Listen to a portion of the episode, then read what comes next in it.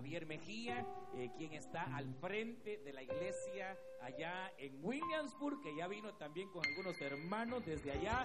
Gloria al nombre del Señor. También a nuestro hermano pastor Santo Vázquez, pastor allá de la iglesia en Frederickburg, Virginia, juntamente a los hermanos que ya están llegando, ¿verdad? Que Dios los bendiga grande, rica y poderosamente. Y pues todavía faltan hermanos que se nos van a seguir añadiendo. A los hermanos de acá de la iglesia local, pues bienvenidos también. Eh, bienvenido también mi hermano anciano, nuestro hermano Alirio, que Dios lo bendiga. A nuestro hermano anciano local, ¿verdad? Nuestro hermano José Acosta también, que Dios lo bendiga grandemente. No sé si nuestro hermano Eduardo Morán ya está, ya arribó, pero que Dios lo bendiga. Hermanos, eh, Dios va a hacer algo especial. Desde ahorita, mañana, el Señor va a ministrar nuestras vidas, hermanos, grandemente. Eh, solo abra su corazón Prepare su mente, prepare su vida, que el Señor nos va a hablar a todos. Siempre ha sido una bendición grande, usted lo sabe. Siempre Dios nos ha hablado, nos ha ministrado y cada año, no vamos a, la Biblia dice cada, cada día son sus nuevas su misericordia. Vamos a decir nosotros cada año. Realmente han sido nuevas y ricas sus grandes y misericordias y no dudamos que este año va a ser igual de mucha bendición. Así que eh, voy a darle el micrófono ya a nuestro hermano pastor Jorge Galindo, hermanos, quien nos visita desde Iglesia Linda El Salvador para traer la primera, la primera de las plenarias que el Señor va a traernos a través del siervo. Hermanos, que Dios les bendiga a todos. Estamos contentos, mi esposa y yo, de poder visitarles una vez más. Como dijo hermano Ernesto, nos vemos al año, ¿verdad?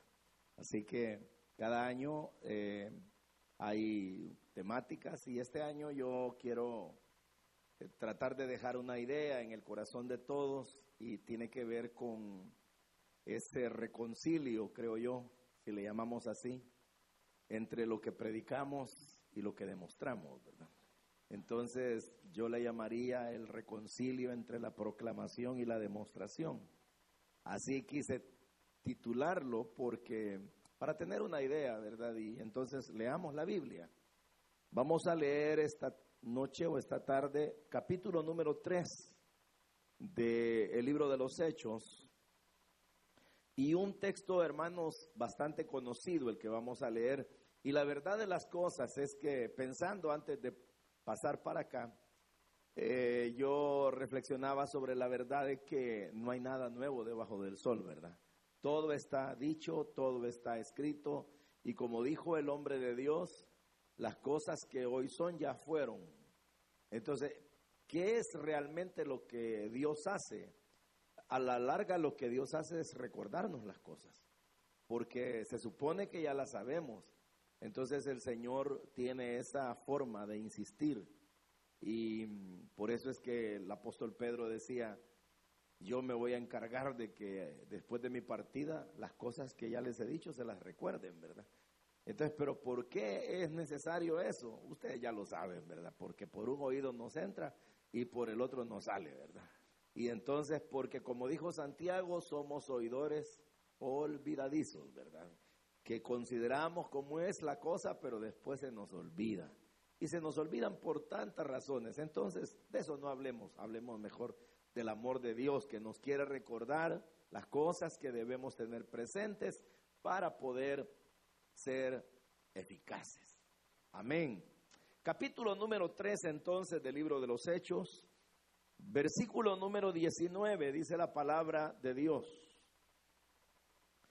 Así que arrepentíos y convertíos para que sean borrados vuestros pecados para que vengan de la presencia del Señor tiempos de refrigerio. Y Él envía a Jesucristo, quien os fue antes anunciado, a quien de cierto es necesario que el cielo reciba hasta los tiempos de la restauración de todas las cosas de que habló Dios por boca de sus santos profetas que han sido desde tiempo antiguo.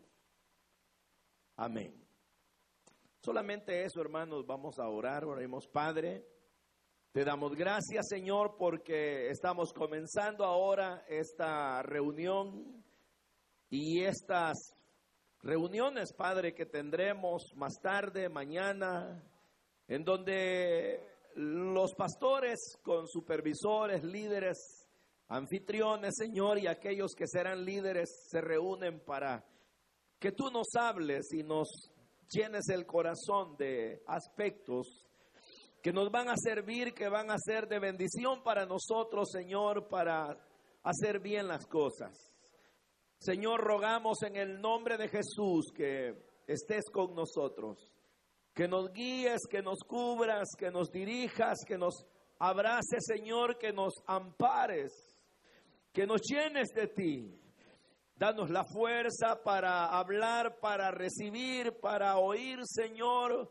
Abre nuestro corazón y ayúdanos, Padre, para que nosotros seamos entendidos en tu palabra y así podamos proceder para agradarte y para cumplir nuestro cometido en el mundo. Danos fuerzas, sana a los enfermos, fortalece los débiles y todo cansancio. Muchos de mis hermanos han viajado, Señor, fortalece sus cuerpos, sus almas y ayúdanos, Padre. Regálanos de ti, Señor. Haznos experimentar tu presencia de una manera maravillosa en el nombre de Jesucristo. Gracias por todo. Amén. Pueden sentarse, hermanos. Este pasaje que hemos leído, hermanos, sin duda que es bastante conocido porque generalmente es uno de los versículos que se lee cuando ya sea que se dé la doctrina del arrepentimiento o se predique sobre arrepentimiento. Y todos sabemos de que el arrepentimiento es una de las enseñanzas fundamentales de la palabra de Dios. Y básicamente tiene que ver con el que el ser humano cambie la mentalidad. Y siempre que hablamos de arrepentimiento, hablamos de ese cambio, de, como la palabra lo dice, metanoia, ¿verdad? Que es un cambio de mente. Pero uno siempre suma elementos que se ven envueltos en esta realidad y es el cambio de la manera de pensar, el cambio que sería el cambio de mente, la manera de actuar y la manera de sentir. Pero obviamente, aun cuando en el arrepentimiento envuelve la manera de sentir y la manera de actuar, ambos son aspectos que se derivan de la manera de pensar. Porque el ser humano basa sus acciones en lo que piensa. El ser humano basa lo que realiza en aquello que llega primero a su mente, inclusive el hablar. Nosotros no podríamos hablar si primero no llegara a nuestra mente la palabra. El problema es de que no nos percatamos de ordenar a veces las palabras en nuestra mente y hablamos a veces sin pensar, pero lo cierto es de que primero se concibe todo en nuestro pensamiento para que luego fluya. Entonces el arrepentimiento igual, ¿verdad? Haya su base en la mente, en el pensamiento del ser humano, para que de ahí se derive todo lo demás, que en este caso sería la manera de sentir y la manera de accionar. Ahora, este pasaje que ahora leemos fueron palabras que se dieron en ese momento cuando diríamos las cosas comenzaban a suceder para la iglesia, porque tiempo atrás, ¿verdad? La sola persona de Jesús lo llenaba todo, y es que lo llena todo, ¿verdad? Pero claro, los discípulos se sentían seguros, apoyados. Eh, lo cierto es de que tener a Jesús es la seguridad total. Pero el asunto es de que ahí comenzaban las cosas para ellos. Y si en algún momento tenían ellos que ser valientes, en algún momento tenían que enfrentar las cosas como eran, era aquí cuando ya la historia de la iglesia empezaba a correr, ellos ya no tenían la presencia física de Jesús, Y se comenzaban a dar no solamente los enfrentamientos, los desafíos, las oposiciones de la gente de aquella época, autoridades, incrédulos, religiosos, sino que también se daban las necesidades de la gente, como lo era el hecho de que aquí había un cojo que siempre pedía dinero.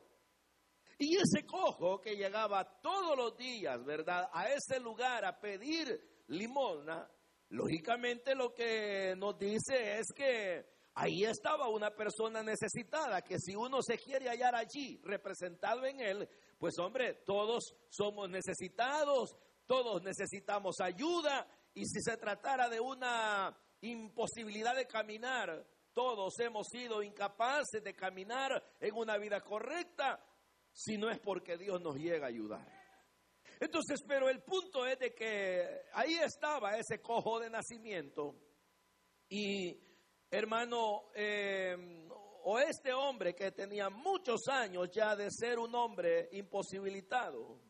Pero la situación es la siguiente, de que Pedro después de que se da la sanidad de él, él y Juan, que dice la Biblia, ellos iban a la hora de la oración, comenzaron a ser vistos como ídolos, como una gente espectacular, como personas que no eran comunes y la gente puso su mirada en ellos.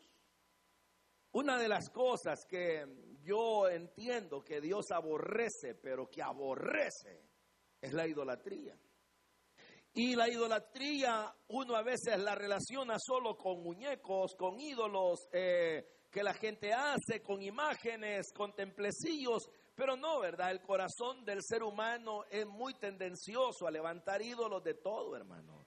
Levanta ídolos del trabajo, levanta ídolos de la comida, levanta ídolos del dinero, levanta ídolos de la ropa, levanta ídolos del carro, levanta ídolos del hijo, levanta ídolo de los pastores, levanta ídolo de los cantantes, de los artistas, de los deportistas, levanta ídolo de todo, hasta de él mismo. Hay gente que su propio ídolo es el mismo. Es cierto. Pero el asunto es de que un ídolo prácticamente es, llamémosle así, algo o alguien que sustituye a Dios. En otras palabras, el único que debería de ocupar el espacio en el alma, en el corazón, en la mente eh, de todo ser humano, sin excepción, debe ser Dios. Pero todo lo que sustituye a Dios, no importa quién lo haga, está idolatrando. Y a Dios no le agrada la idolatría. En otras palabras, la suplantación de su grandeza. Por eso es que dice, Él no comparte con nadie. ¿Verdad? Ahora, el asunto es de que aquí estaba dándose eso. Los comenzaron a aplaudir, dijeron, qué tremendo este Pedro, qué tremendo este Juan. Entonces viene Pedro y Juan y haciendo las cosas de una manera correcta. Dicen, no hombre, dejen de estar con esas cosas. Nosotros solo somos servidores de Dios. El asunto es que esto que ustedes ven ahora es lo que está ocurriendo es que el nombre de Jesucristo se está eh, exaltando, está siendo glorificado. Ustedes a Él lo mataron, ustedes a Él lo rechazaron, ustedes pecaron al, darle muerte.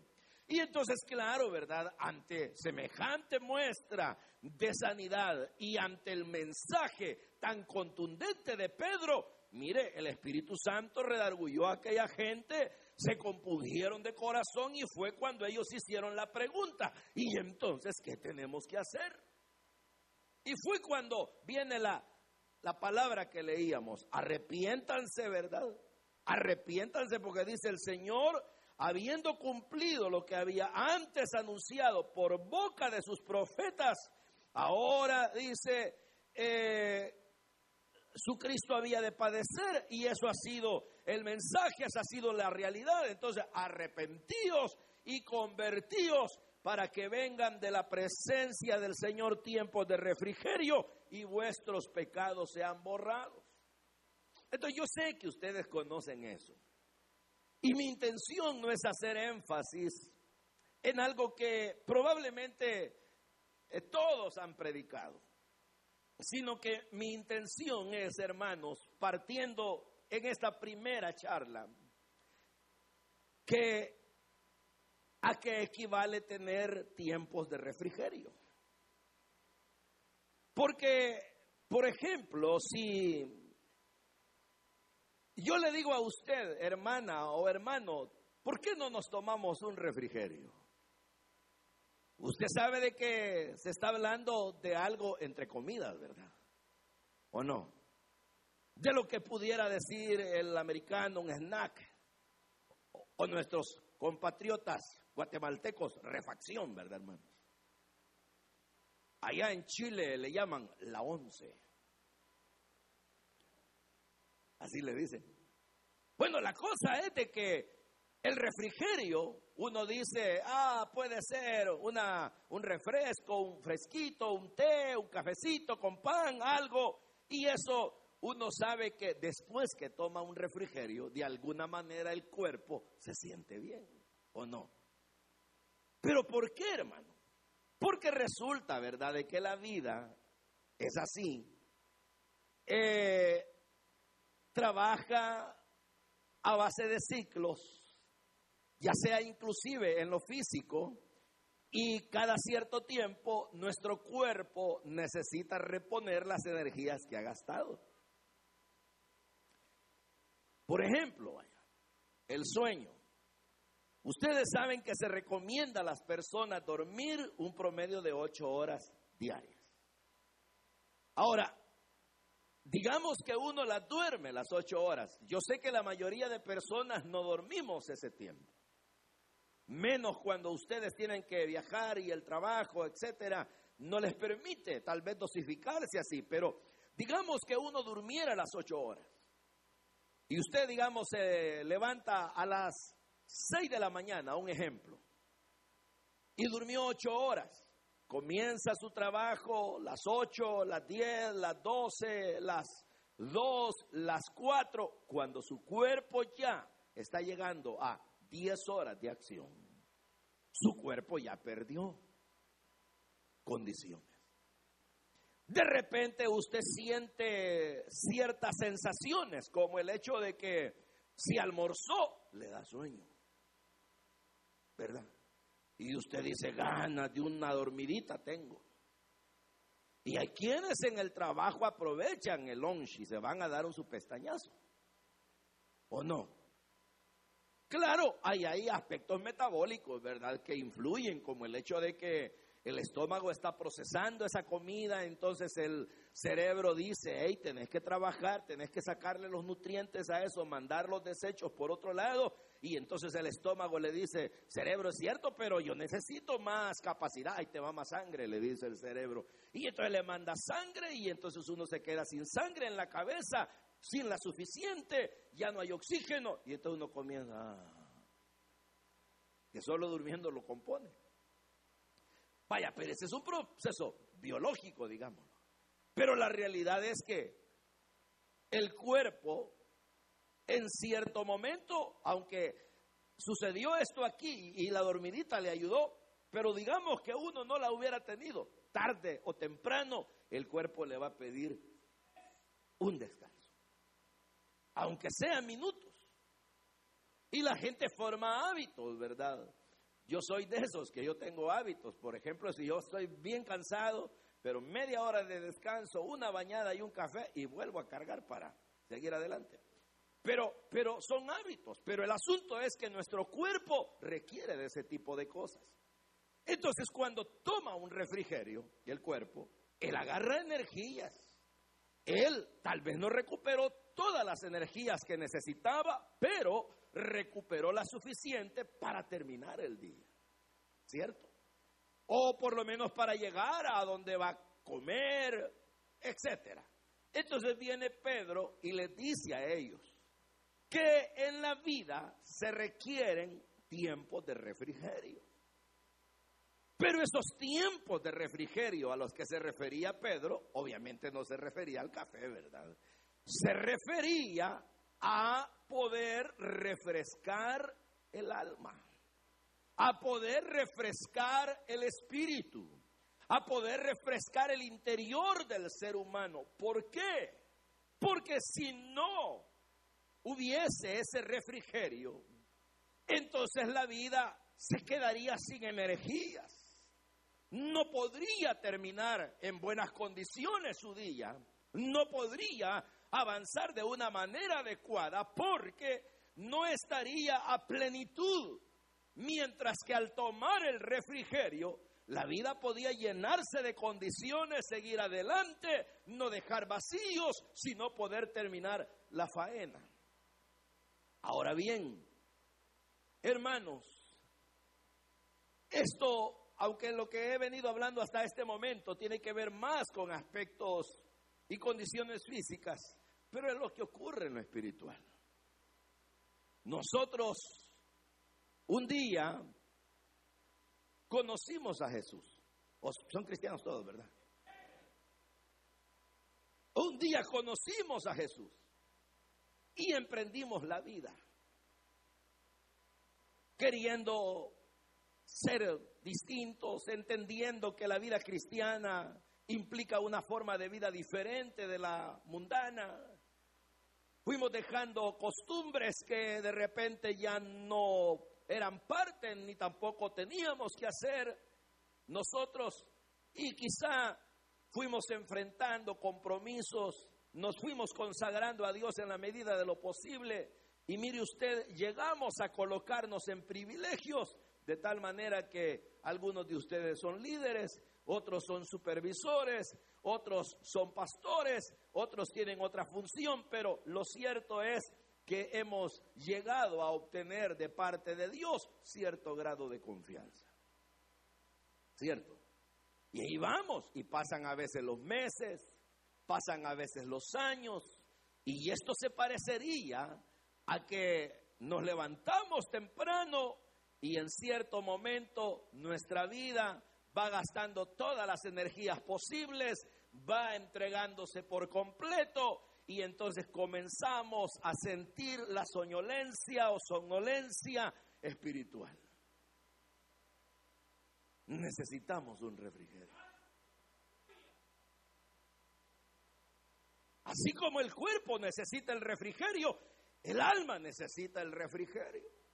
Porque ya vamos, a veces la visión se nos va opacando, a veces las dificultades del crecimiento nos van frustrando, a veces las tentaciones nos van afectando, a veces los problemas personales nos van cargando, a veces la falta de tiempo para tener una oración amplia nos va agotando. A veces la dificultad para congregarnos y que a la carrera lo andamos haciendo todo. Poco a poco nos va haciendo que las fuerzas no sean las mismas y tantas cosas. ¿Verdad que sí?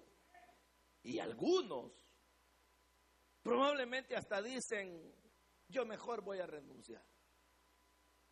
Yo solo este año voy a servir. Están anhelando diciembre y que suene la campanada de las 12, no para ir a comer, sino para tirarlo todo. Hay gente así. Y cuando ya la gente piensa que va de salida, empieza a, a mermar el paso. Ya todo lo que va haciendo lo va haciendo solo por llenar la cuota. Ya solo por simplemente que no digan pues para que, ni modo, para que la conciencia se acalle. Dios ya sabe que ya voy llegando al final. Y mire usted, eso ocurre en la vida. Y hay hermanos que hasta definitivamente, si eran buenos para congregarse cuando comenzaron, hoy ya ni eso hacen. Vienen al tiempo, son cometas. Yo les decía a ustedes que he encontrado, oiga pues, yo le decía a ustedes que he encontrado que la gente a veces solo se congrega cuando sabe que tiene un privilegio. Eh, van a algún lugar solo cuando saben que ellos son los titulares en algo. Pero después de eso ya no hay mayor esfuerzo. ¿Pero por qué, hermano? ¿Por qué? Porque ya, así como el cuerpo, como a las 3 de la tarde necesita un pestañazo, la vida espiritual necesita un refrigerio. un refrigerio. Necesita uno como cargarse de nuevo, llenar el tanque, volver a, la frescura, agarrar algo que lo ayude a, a sentir un soplo nuevo. Fíjese que si usted lee la palabra refrigerio en griego, tal vez no le guste. Pero es una palabra compuesta en realidad. Pero la palabra primera de donde viene refrigerio es la palabra anás. Y lo que significa es atrás.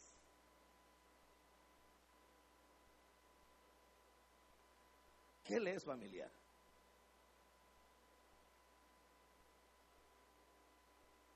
Ah, ya adivinaron, ¿verdad?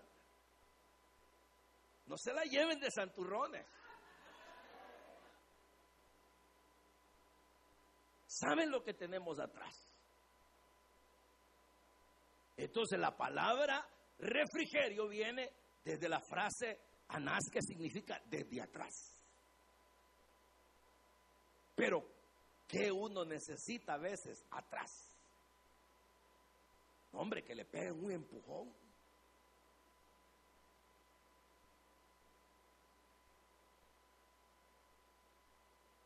¿Ah? ¿O no? Claro, cuando uno está parado o va caminando, me da un empujón. Eso es tremendo, lo hacen avanzar, aunque sea sin dientes, pero uno va adelante. ¿Cierto? Entonces, ¿qué significa? Tú necesitas un empujón. Tú y yo necesitamos refrigerio, pero yo les digo, es una palabra compuesta. Mientras que la primera palabra es desde atrás, un empujón.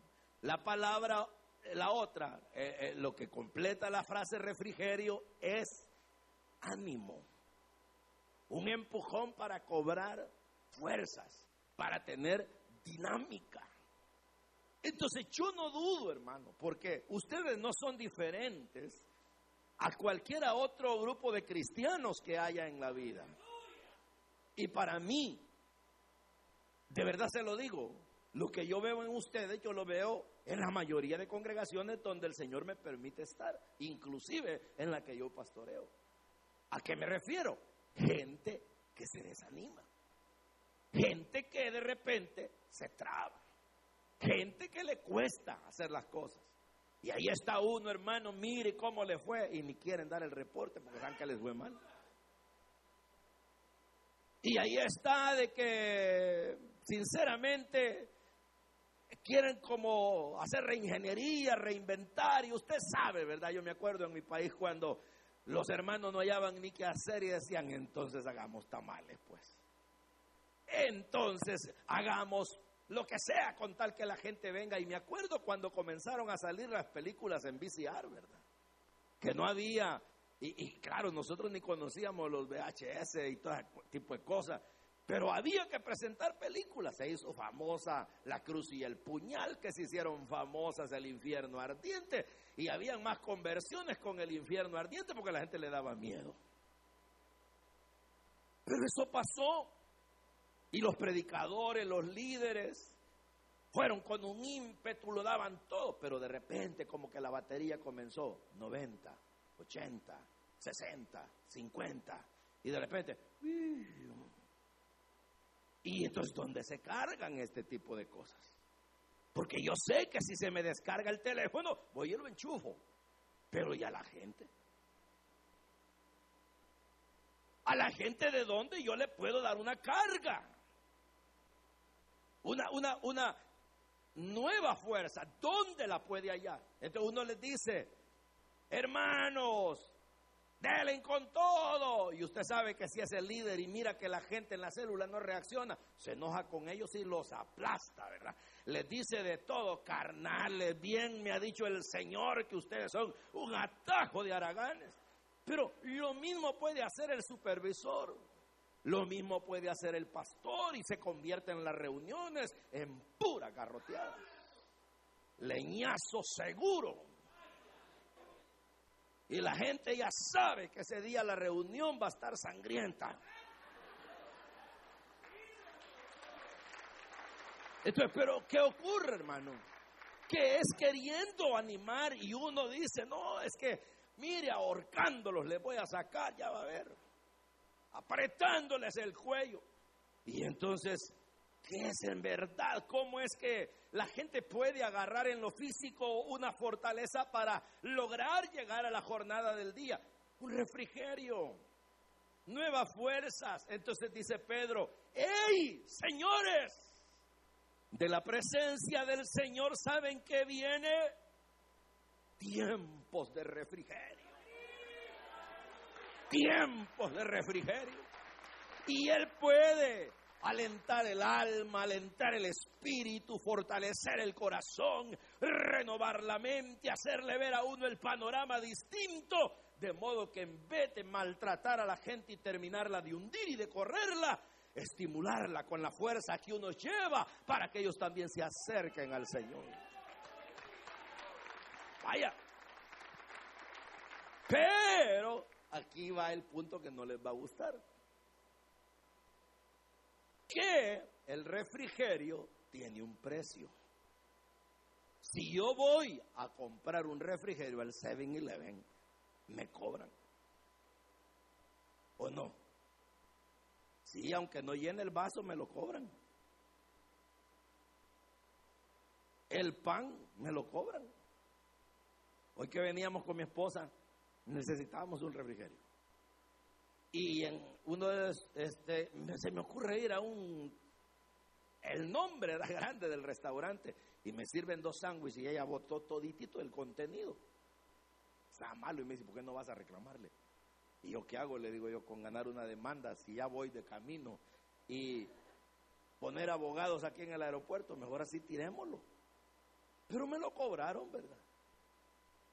Esto quiere decir que eso tiene un precio. Entonces, si tiene un precio en lo físico, ¿cuál es el precio en lo espiritual? ¿Ah? Porque si tú quieres un refrigerio que lo necesitas para seguir, para avanzar, para ganar, para llegar al final de la jornada, está bien y Dios nos lo da, pero eso tiene un precio. ¿Y cuál es el precio? Aquí lo dice tienes que arrepentirte de lo que tengas que arrepentirte y tienes que convertirte a Jesús como lo hiciste la primera vez. El problema es, hermanos, que nosotros en verdad nos olvidamos de que toda la fuerza brota no de nosotros, sino de Dios. Pero que el punto de partida de Dios para poder tener una relación genuina con nosotros es la pureza, es la limpieza. Entonces, cuando Pedro le dice eso a los judíos, ¿y quiénes eran los judíos? Y que no eran el pueblo de Dios, pues. Y que no eran los que habían recibido, como dijo Pablo, las abluciones.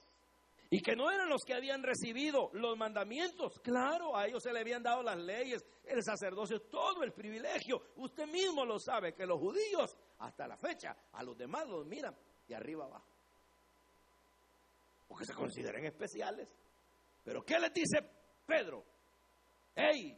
Arrepiéntanse y conviértanse porque solo así de la presencia de Dios vendrán tiempos de refrigerio. En otras palabras, una fuerza maravillosa que desde atrás te empujará, te impulsará para que sigas adelante y lo puedas conseguir todo. Pero entonces yo me preguntaba, sinceramente, y, y se lo digo de todo corazón, hermano, sin ánimos de ofenderlos a ustedes, pero ¿por qué nuestra vida no avanza. Y cuando digo que no avanza, no me refiero solo a, estar de líder en una célula o de supervisor en un sector. No, avanzar en la vida. ¿Por qué no somos ricos en vida? Ricos en el sentido de vivir dichosos, ser de un corazón dulce. Ah, como dice Pedro a las mujeres, teniendo o habiendo aprendido a tener un espíritu afable, lleno de ternura. ¿Por qué no somos así, mano? Porque es que somos así como agrios. Hablando en serio, ¿por qué es que, mire, eh, de verdad, nosotros deberíamos de exhalar vida, la Biblia dice, con olor de vida. Pero a veces nosotros no hablemos, vaya, de la célula que sería el acabose ya, pero hablemos de la vida. Nunca estamos satisfechos en la vida como padres, como esposos, como ciudadanos, como trabajadores. Siempre hay algo que inquieta nuestro corazón. A veces nos faltan fuerzas, inclusive no solo para las cosas espirituales, que una vigilia, que un retiro, que un culto, que ir a servir a Dios, que la célula, que el sector. No, hombre, si aún nos hace falta fuerza, hasta para comer, hermano. No nos dan ganas de cocinar. Miramos la vida, la misma ropa, la andamos toda la semana.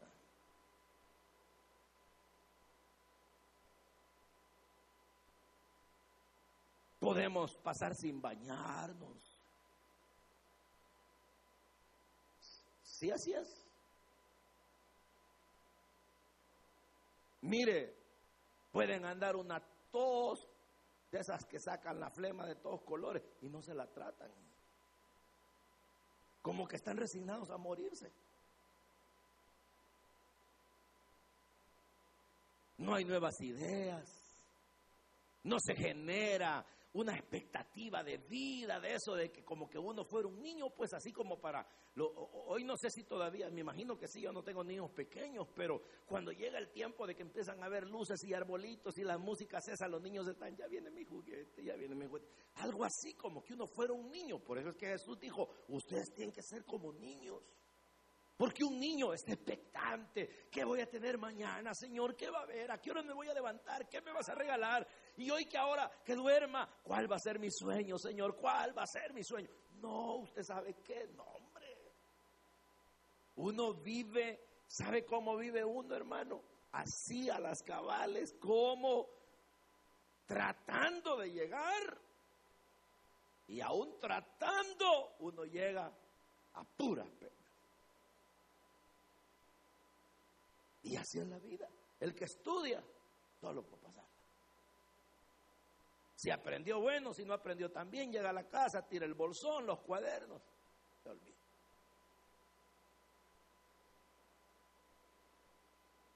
Uno llega a la casa, la familia, no hay mayor alegría. Le dice el papá, salgamos a dar una vuelta. Y todos, en vez de hacer un rostro de alegría, un rostro así, como que Vamos a ir a, ¿a dónde vamos a ir? A la playa. Ah. Y, como que en vez de decir, qué belleza.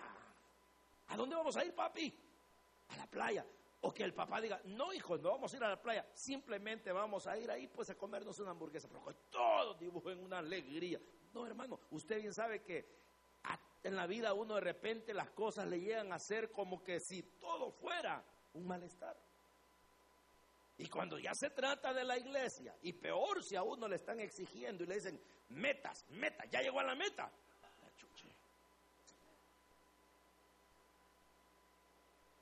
¿Y qué ha hecho? ¿Ah? ¿Y por qué ha bajado? ¿Ah?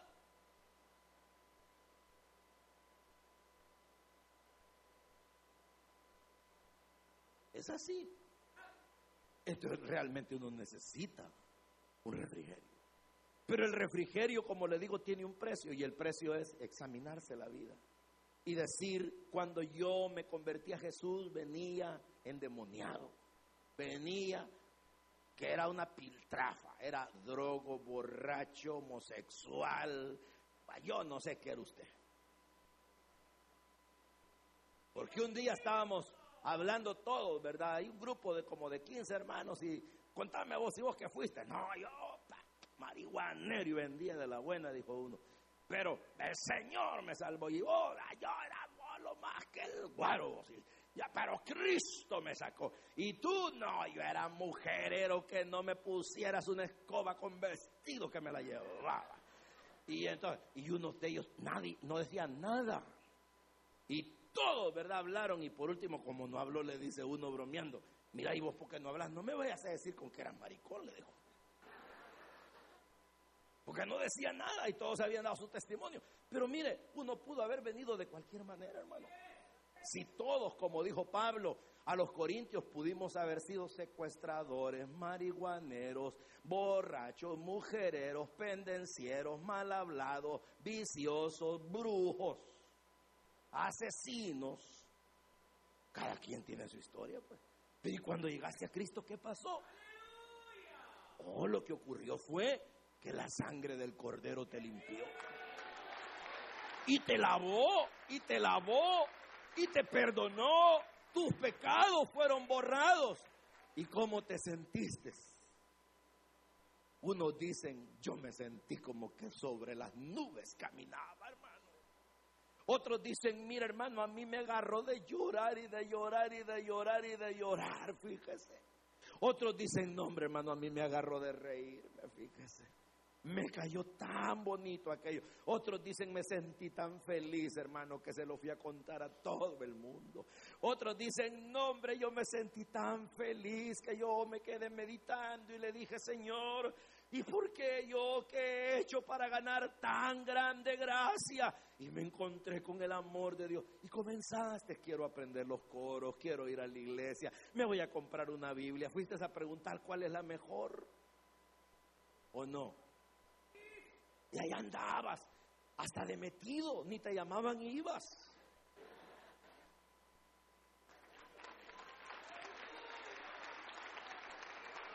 Es cierto. Ayudo en algo, hermano. Voy con usted a la célula, hermano. Le manejo. ¿Verdad que sí? Pero el tiempo ha pasado. ¿Y hoy por qué arrastras los pies? ¿Ah? ¿Y hoy por qué te enojas cuando te exigen? ¿Y hoy por qué es que no rindes como antes? No, es que, oye hermano, no, es que, es que mira hermano, eh, ahora las cosas han cambiado. Es cierto, pero ¿no será también que has cambiado tú? Y en el camino fuiste dejando prácticas beneficiosas, fuiste dejando deleitarte en Dios. Los coros que antes cantabas y te quebraban el alma, hoy cuando los oyes dices, lo mismo están cantando.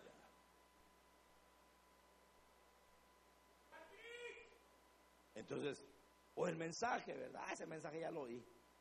Ah, ese hermano, ya sé cómo predica. Ah, ese mensaje, como dijo uno, lo predico mejor yo, dijo.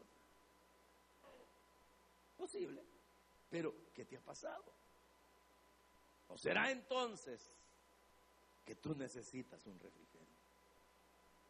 Pero los refrigerios, y como bien se dice, los grandes avivamientos resultan de grandes arrepentimientos. Y no solo de un arrepentimiento donde uno cambia la manera de pensar de la que ya tiene, que quizás se ha acomodado, sino una conversión, revisar si soy cristiano. ¿No será que en el camino vine agarrando prácticas y lo que los primeros meses de mi conversión era pecado, ahora es mi práctica? Y tienes herida la moral. Tienes dañado ya el tiempo, te golpeó, te perforó la pureza, la dignidad, la moral. Y entonces dice Pedro, el tiempo de refrigerio está, pero hay que arrepentirse y convertirse. Y luego añade el otro tiro, serio, que Jesús no volverá por ti ni por mí, a menos que pongamos las cosas en. Porque dijo, arrepiéntanse conviértanse para que vengan de la presencia del Señor. Tiempo de refrigerio, esa fuerza para seguir, esa frescura para continuar, ese ánimo para proseguir.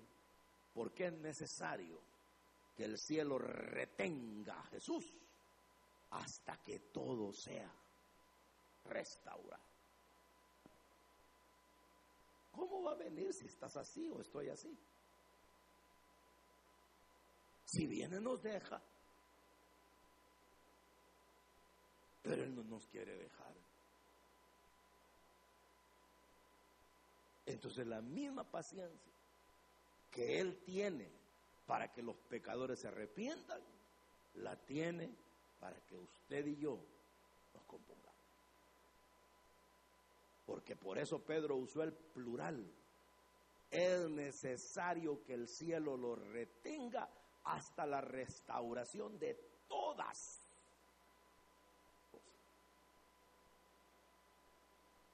Entonces es tiempo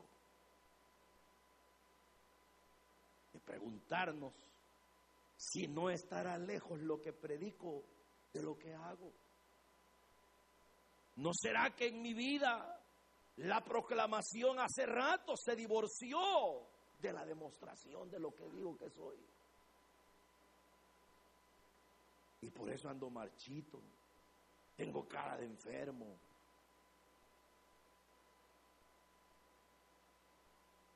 me miro como enfermo, actúo como enfermo. Señor, necesito un Porque las metas no se van a parar. Es como cuando la gente dice, ay no, hermano, y que aquí no perdonan, si aquí está enfermo uno, no, los viles siempre llegan. Eso es cierto. Ah, no, no, hermano, es que yo puedo tener calentura, pero mi jefe no entiende de eso. Yo puedo tener resfriado, puedo andar enfermo, pero allá mi patrón lo que quiere es el trabajo. Exactamente, la vida va a seguir con las exigencias.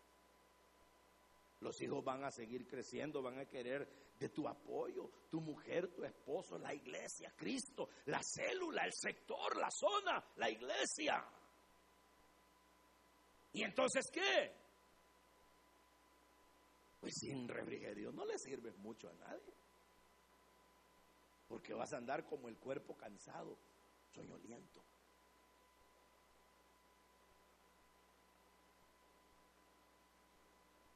Entonces, hay que examinarse. Por eso yo les dije, ¿verdad? Esta temática hoy quiero direccionarla a volver a unir lo que predicamos con lo que somos. ¿Por qué, verdad? Porque Probablemente yo no tenga por qué responder por su vida ni usted por la mía. Ni los estoy acusando, solo les estoy diciendo, ¿por qué no se examinan? Yo no le digo, mire usted, ya lo vi, que no, no, no, yo ni lo conozco. Para empezar, yo ni vivo ni aquí, ¿verdad? Entonces, pero usted sí se conoce, sabe cómo vive, sabe quién es, sabe cómo actúa en su casa, esas paredes saben quién es usted ese lugar donde trabaja, esa piel que cubre sus músculos y esos músculos que cubren su corazón saben quién es usted. Entonces yo le digo, si usted está limpio, olvídese, va a echarse un café mejor. Pero si usted dice, no hombre, la verdad, yo sí creo que necesito un refrigerio. Yo me voy a examinar, padre, ¿será que yo necesito arrepentirme como si fuera la primera vez. Yo no digo que lo que Jesús hizo no vale. ¿Cómo no? Yo no estoy diciendo eso. Yo lo que estoy diciendo es que uno necesita un refrigerio. Y que uno necesita volver allá, como dice la canción esa, si acaso se me olvida, si acaso se me nubla, ¿por qué no me haces volver? Allá donde comenzamos a ser amigos, Jesús. En el punto de aquel encuentro allá en tu cruz cuando te amé por primera vez, cuando me deslumbró tu sangre, cuando tu nombre me impactó, cuando tu gracia me envolvió, cuando yo quería que el mundo desapareciera y solo tú y yo, Señor.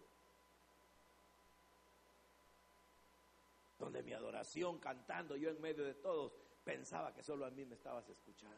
¿Ah? ¿Por qué?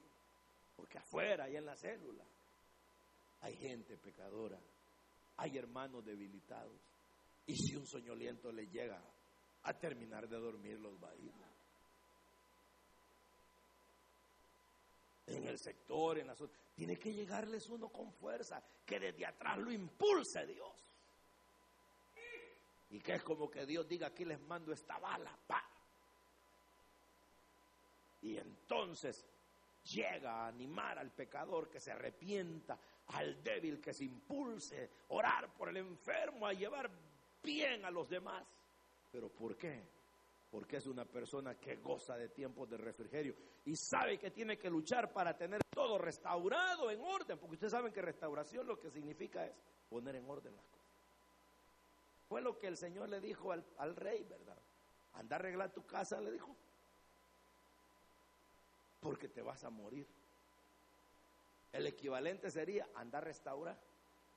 Ahora, uno siempre piensa y dice, y eso de ir a arreglar la casa, ¿qué era? Pues será que el tipo tenía la puerta abierta, los muebles en el lugar donde no estaban. No, Dios no le está hablando de eso.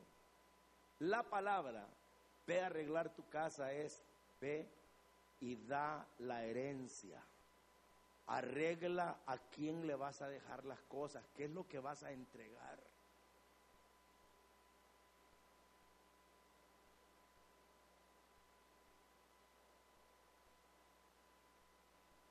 Entonces supongamos que el Señor, digámoslo, vaya, que el Señor nos dijera a nosotros, arregla tu casa, mi amigo, porque la otra semana te morís. Un ejemplo. Pero, ¿y qué sería para nosotros? Arregla tu vida, pon en orden tu relación familiar, mira, arregla tu corazón en la célula, anda a ver si tenés un líder preparado, porque no dejes esos huecos, pues. ¿Ah? En el sector, mira si quién te va a sustituir, la iglesia. Arreglalo todo. Si le debes a alguien, anda a pagarlo. No, hablando en serio.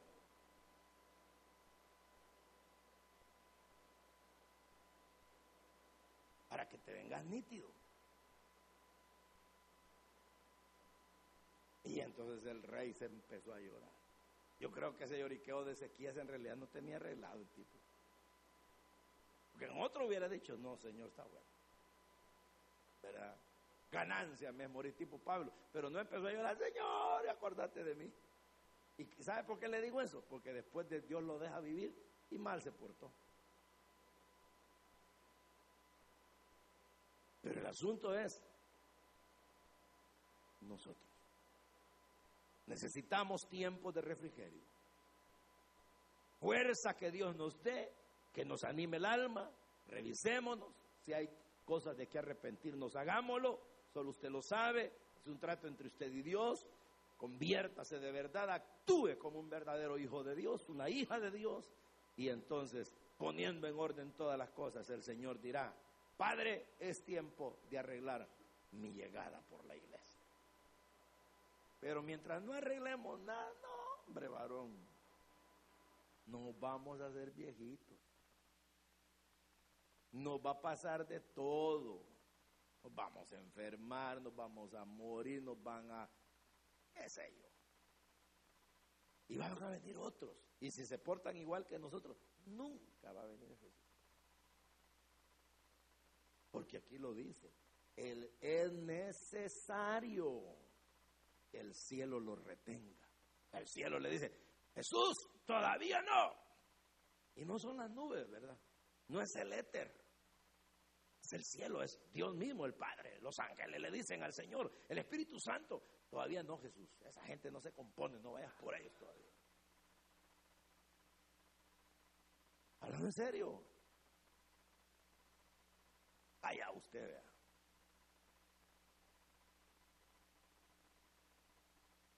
Yo como siempre digo, yo soy predicador, yo les dejo el paquete. Agarro lo mío y lo demás, buen provecho. Pues sí. Porque yo también tengo que ver mi vida. Entonces, hermanos, de veras, no quisieran vivir con fuerzas en la vida. Fuerzas para todo, fuerzas para criar los hijos, fuerzas para enfrentar el trabajo, la vida, los compromisos, todo, todo, todo, todo. La obra de Dios. la iglesia, que un día le digan, hermano, viera que estamos pensando en usted para una labor mayor y que usted diga, démenla, pues si creen que soy capaz, que venga. ¿Ah? Pero, pero ánimo, hombre, ánimo. Debes de comerte el refrigerio. Hay gente que ni el refrigerio se de comer. Hermano, ahí está el café. No. Hermano, mire, mira qué bueno está el pan. Y no se lo comen, fíjese, y los demás se lo tragan. Allá al rato dicen, verán qué hambre la que siento. Ah, allá estaba el refrigerio. ¿O no le ha pasado? Por andar de orgulloso de cualquier cosa, no se come el refrigerio y después con hambre.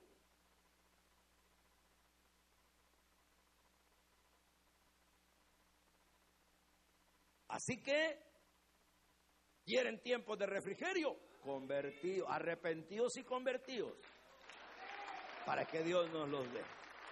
Y el Señor un día volverá, y ustedes saben que volverá por una iglesia, ¿cómo dice? Sin mancha, sin arruga. Entonces, ¿qué les parece si oramos? Oremos pues. Oremos.